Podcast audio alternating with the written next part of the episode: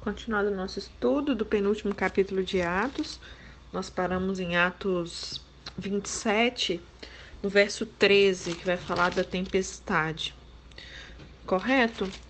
É, começando a soprar suavemente o vento sul, eles pensaram que havia obtido o que desejavam, por isso levantaram âncoras e foram navegando ao, longo da costa de Creta. Então, eles deixaram bons portos foram favorecidos ali com um brando vento sul e eles puderam seguir ao longo da costa da ilha. Verso 14.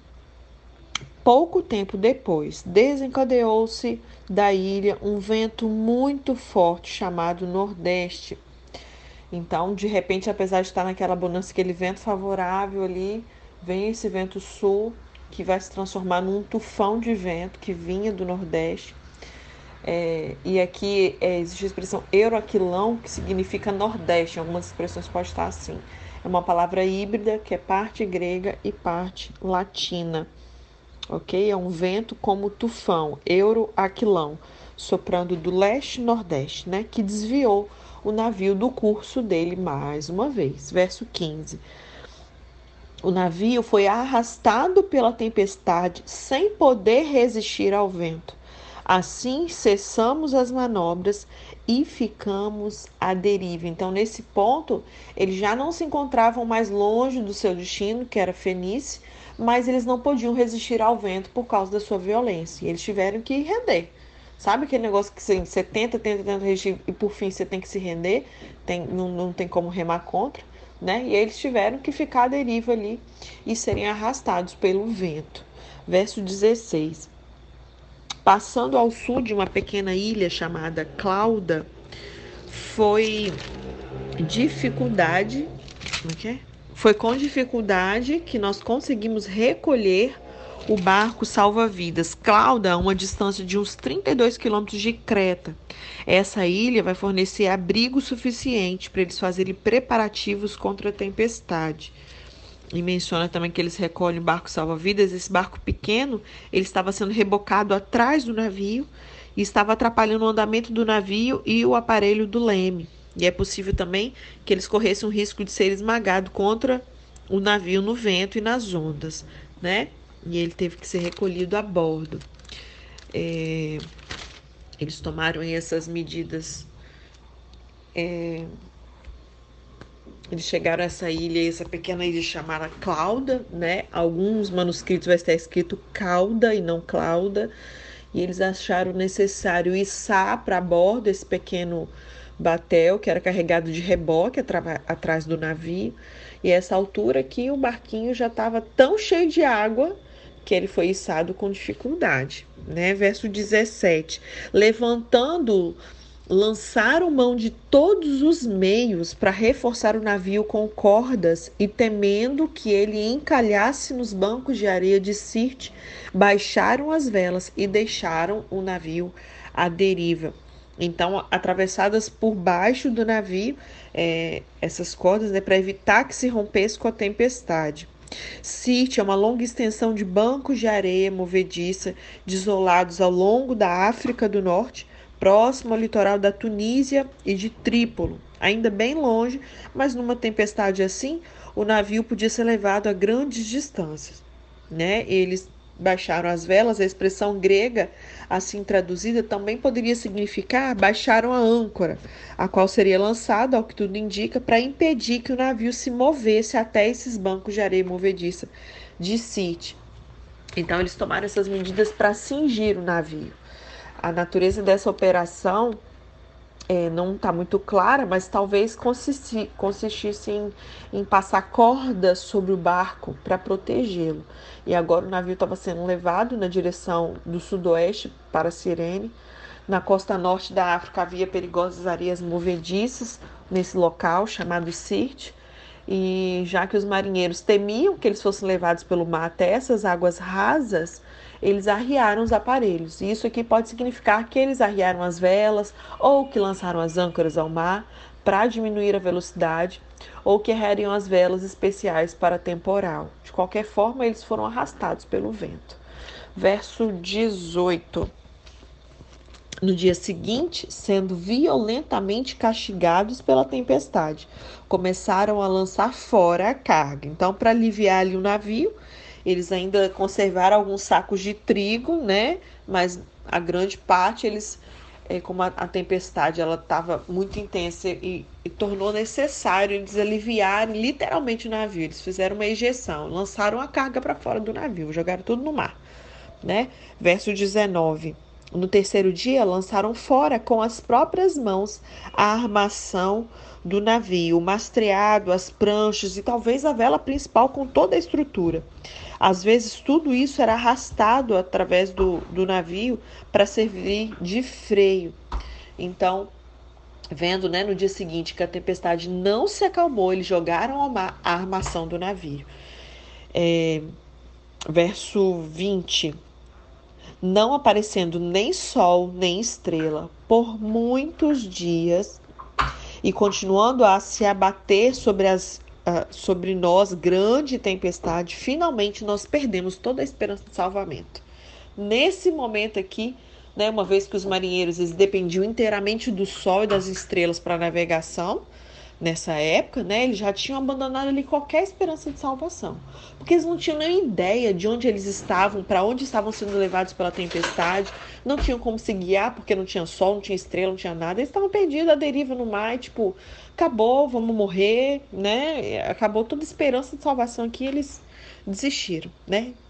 E no verso 21 diz assim: Visto que os homens tinham passado muito tempo sem comer, Paulo levantou-se diante deles e disse: Os senhores deviam ter aceitado meu conselho de não partir de Creta, pois assim teria evitado este dano e prejuízo. Embora não o tivesse aceitado, Paulo tinha ali boas notícias para todos, né? Mas agora, verso 22, eu lhes recomendo que vocês tenham coragem, porque nenhum de vocês perderá a vida. Apenas o navio será destruído. Verso 23. Pois ontem à noite me apareceu um anjo do Deus a quem eu pertenço e a quem eu adoro, dizendo-me: Paulo, não tenha medo. É preciso que você compareça perante César. Deus, por sua graça, deu-lhe a vida de todos os que estão navegando com você. Assim, Tenham ânimo, senhores. Eu creio em Deus que acontecerá do modo como me foi dito. Devemos ser arrastados para alguma ilha. Então aqui ele vai deduzir, bom, o que vai acontecer eu não sei. Só sei que Deus falou, né? Que vai vir uma graça não só para preservar a minha vida, mas todos os que estão no navio comigo. Então vocês fiquem tranquilos que ninguém vai morrer. O navio a gente vai perder, vamos ter prejuízo sim, né? Vocês não me ouviram. Mas eu tenho boas notícias. Só o navio e tudo que vai se perder. Pelo menos a gente não vai morrer. É isso que, ele estava dizendo? Deixa eu botar um carregador aqui, gente. Só um minutinho. Essa história, essa reta final da história, é assim, deixa a gente sem fôlego, né? então, já há muito tempo eles sem comer por causa do enjoo, da oscilação do convés, das provisões que estavam ficando encharcadas também. Finalmente, Paulo ofereceu uma palavra de estímulo, a qual ele prefaciou com um lembrete demasiadamente humano. Tipo assim, eu disse, não avisei para vocês, né? É, e ele informou a tripulação e os passageiros que um anjo de Deus apareceu a ele à noite e assegurou que eles escapariam desse perigo, para que ele comparecesse perante César e que seus companheiros de viagem também seriam salvos, para eles ficarem tranquilos, né? Verso 27 vai falar do naufrágio. Na 14 noite, ainda estávamos, gente, pensa, 15 dias, você no meio da tempestade já. No 14 dia, na 14 noite, ainda estávamos sendo levados de um lado para o outro no mar. Gente, se um dia de tempestade era sinistro, imagina, meu Deus, 14 dias. Depois de partir de bons portos, Mar Adriático né, um mar entre a Itália, Malta, Creta e Grécia. Nos tempos antigos, Mar Adriático banhava a Sicília e Creta, bem mais ao sul. E alguns acharam que esse nome abrangia toda a área marítima entre Grécia, Itália e África, sendo chamado Mar Adriano e não Adriático. agora está consideravelmente reduzida a área marítima designada dessa forma, né? É, ainda no verso 27. Então, na 14 noite, ainda estavam sendo levados de um lado para o outro no mar Adriático, quando, por volta da meia-noite, os marinheiros imaginaram, eles imaginaram que estavam próximos da terra, que talvez eles escutassem o som dos vagalhões, não sei, né? Não se sabe direito aqui. Pessoas entendidas, elas têm cálculo que levaria exatamente 14 dias para se percorrer a deriva, essa distância indicativa aqui pela narrativa de Lucas, né? Eles estavam ali é, de um lado para o outro, eles estavam na deriva nesse mar Adriático. A Adria não se refere ao mar Adriático, mas é um termo comumente usado para designar todo esse leste do Mediterrâneo e algo levou os marinheiros a crerem que eles se aproximavam de alguma terra. Talvez o som das ondas quebrando na praia, ressoando ali através da escuridão, advertindo ali que eles estariam próximo à terra, enfim, não se sabe, mas eles sentiram ali que eles estavam é, próximos da terra. Verso 28. Lançando a sonda, eles verificaram que a profundidade era de 37 metros Pouco depois, lançaram novamente a sonda e encontraram 27 metros. Então, eles estavam medindo ali a profundidade do mar, descendo uma linha com peso na ponta. Né? As sondas elas indicavam que a água estava diminuindo essa profundidade. Verso 29. Temendo que fôssemos jogados contra as pedras, lançaram quatro âncoras da pompa e faziam preces, oravam para que amanhecesse o dia. Verso 30: Tentando escapar do navio, os marinheiros baixaram o barco salva-vidas ao mar, a pretexto de lançar âncoras da proa. Olha só, né? Eles estavam aqui tentando escapar. Sem porto para o navio, os marinheiros acharam que suas possibilidades de sobrevivência seriam melhores no único barco salva-vidas sem ter que cuidar dos muitos passageiros. Né? Então, alguns marinheiros decidiram fugir do navio para a praia usando esse pequeno barco, em lugar de se arriscar a bater contra as rochas, e por isso usaram um pretexto de que estavam para lançar âncoras da proa e resolveram abandonar o navio. Verso 31. Então Paulo disse ao centurião e aos soldados: Se estes homens não ficarem no navio, vocês não poderão se salvar. É, se tivessem permitido que os marinheiros abandonassem o navio para se salvar, os passageiros não conseguiriam levar o navio à praia no dia seguinte, né? E aí no verso 32 diz assim: com isso, os soldados cortaram as cordas que prendiam o barco salva-vidas e o deixaram cair. Então, Paulo descobre esse plano deles, vai advertir ali o centurião e os soldados que a segurança estava em permanecer com o navio, né? O plano dos marinheiros foi frustrado quando os soldados cortaram as cordas que sustinham ali o navio, o barco, aliás, e assim os, o deixaram se afastar verso 33. Pouco antes do amanhecer, Paulo insistia que todos se alimentassem, dizendo: Hoje faz 14 dias que vocês têm estado em vigília constante, sem nada comer. Então, desde o começo da tempestade, as provisões não tinham sido distribuídas, nem tinha tido é, refeições regulares. Né? Verso 34: Agora eu os aconselho a comerem algo, pois só assim poderão sobreviver. Nenhum de vocês perderá um fio de cabelo sequer. Verso 35: Tendo dito isso, o que é que ele fez? Tomou o pão, deu graças a Deus diante de todos, então partiu e começou a comer. Paulo aqui ele deu dois bons exemplos, né? Ele comeu para nutrir o corpo e deu graças a Deus.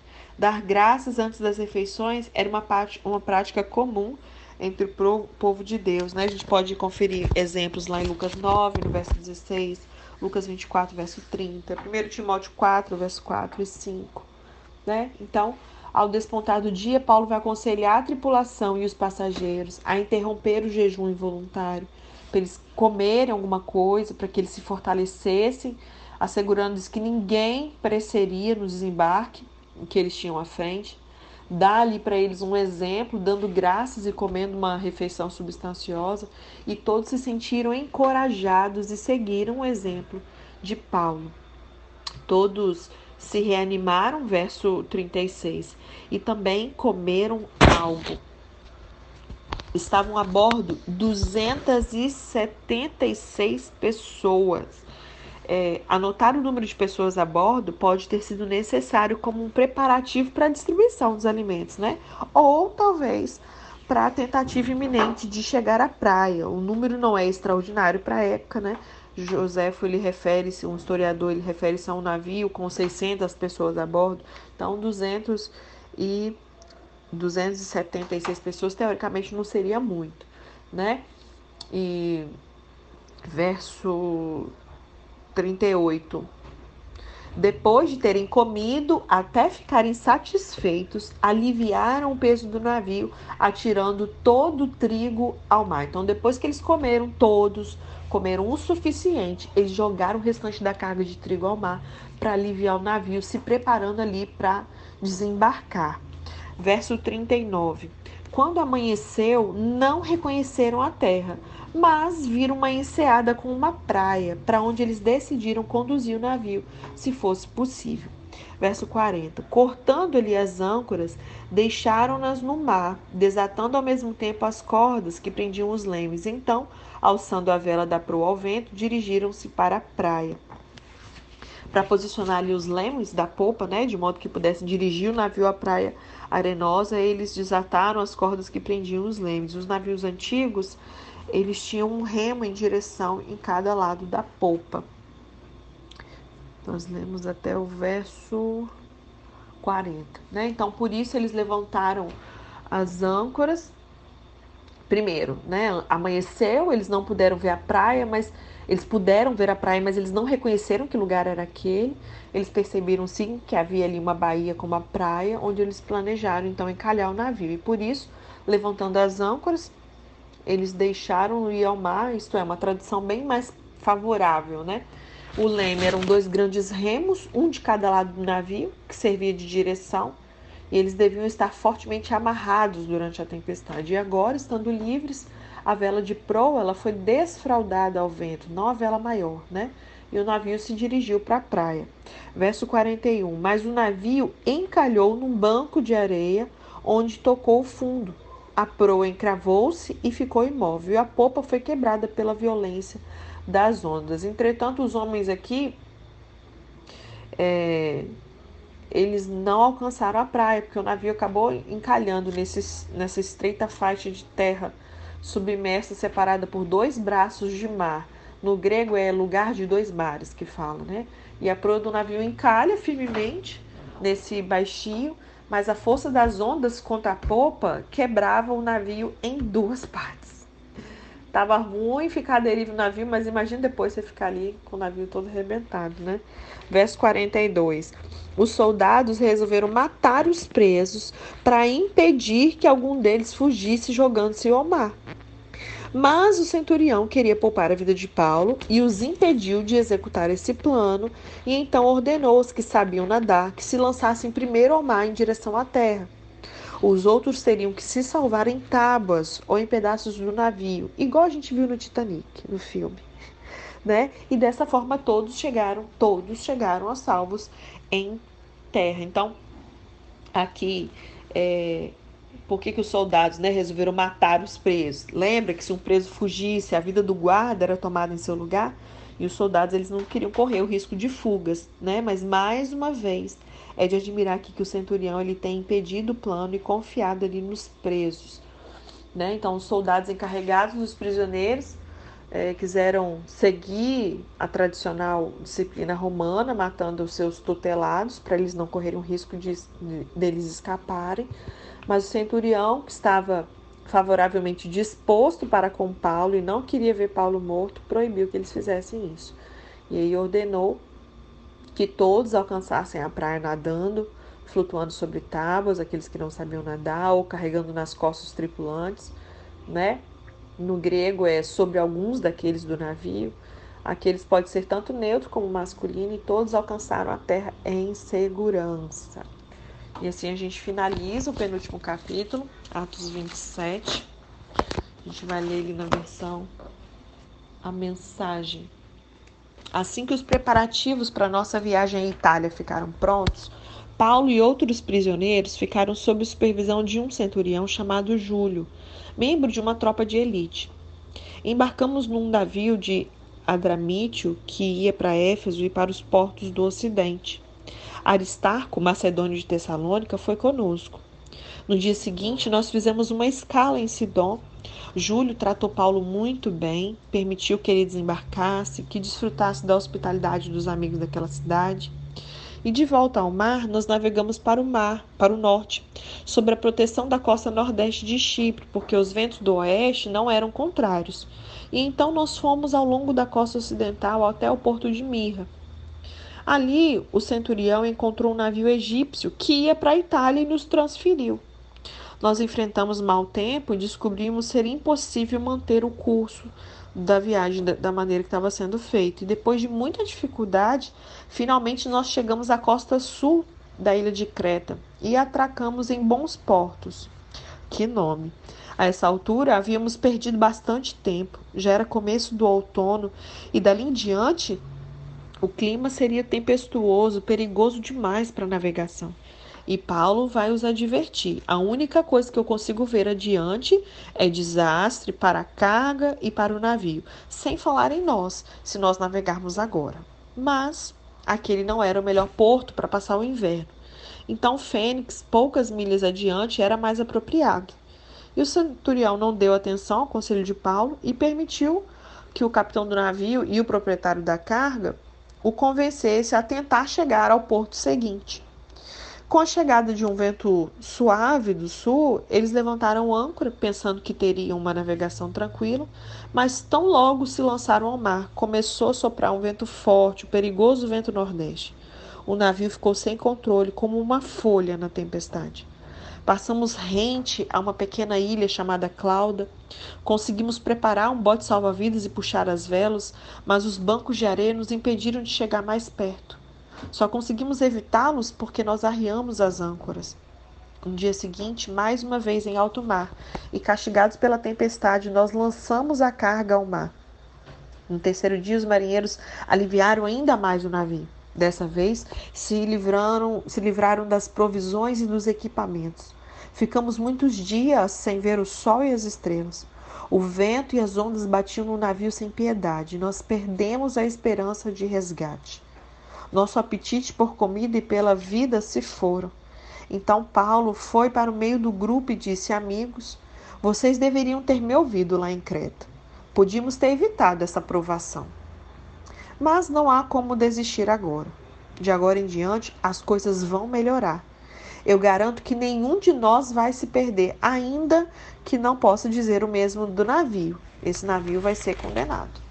Na noite passada, um anjo de Deus apareceu a mim, um anjo do Deus a quem eu sirvo, e me disse: Não desista, Paulo. Você ainda vai estar na presença de César, e todos os que viajam com você também vão se salvar. Portanto, prezados amigos, coragem. Creio que Deus fará exatamente como me prometeu. Mas vamos naufragar perto de alguma ilha. Na décima quarta noite, a deriva, em algum lugar no mar Adriático, por volta da meia-noite, os marinheiros perceberam que estávamos nos aproximando da terra. Sondaram o fundo do mar e estávamos com profundidade de 36 metros. Pouco depois, 27 metros. E temendo a colisão com alguma rocha, eles lançaram as quatro âncoras e oraram pelo raiar do dia. Alguns marinheiros tentaram fugir do navio. Arriaram botes salva-vidas, fingindo que iam lançar as âncoras da proa. Paulo percebeu a manobra e disse ao centurião e aos seus soldados: Se esses marinheiros não ficarem no navio, todos nós vamos naufragar. Então, os soldados cortaram as cordas, de, as cordas do bote salva-vidas e o deixaram cair no mar. Perto do amanhecer, Paulo reuniu tripulação e passageiros e propôs um desjejum. Esse é o décimo quarto dia que nós estamos sem comida. Nenhum de nós comeu nada. Mas insisto em que comam alguma coisa agora. Nossa, um dia a gente morre de jejum, imagina 14 dias, né, gente? Oh, meu Deus. Esses aqui era crente. vocês vão precisar de força para o resgate que está diante de nós. Eu garanto que vocês sairão desta sem nenhum arranhão. Ele partiu o pão, deu graças a Deus e o distribuiu. E todos comeram animados, 276 pessoas. Depois da refeição, estando todos satisfeitos, o navio foi aliviado de seu peso mais uma vez, agora da carga de grãos. Ao raiar do dia, ninguém reconheceu o lugar, mas estava numa baía com uma bela praia. Decididos a levar o navio para a praia, eles cortaram as âncoras, soltaram o leme e seguiram o vento. Mas não deu certo. Ainda longe, batemos num recife e o navio começou a se partir. Os soldados decidiram matar os prisioneiros para que ninguém pudesse escapar a nado, mas o centurião, determinado a salvar Paulo, os impediu. Ordenou que todos os que sabiam nadar pulassem no mar e os que não sabiam deveriam se agarrar a alguma prancha, e todos conseguiram chegar à praia. Lucas escreveu aqui no verso 20, né? Perdemos a esperança de resgate. Mas mesmo em um contexto de desesperança, Paulo se expressa esperançosamente. Ele disse aos homens que o anjo de Deus lhe aparecera naquela noite e lhe assegurou que ele iria a Roma e seria julgado por César. E então lhes disse que todos os que estavam com ele também chegariam lá. Não desista, coragem, Paulo disse. Deus iria tirar de todos eles tudo que estava servindo para obscurecer a percepção da presença dele. O navio, o serviço, a viagem atribulada até Roma, mas as suas vidas seriam preservadas. Deus ele está pronto para nos fazer chegar a você e a mim.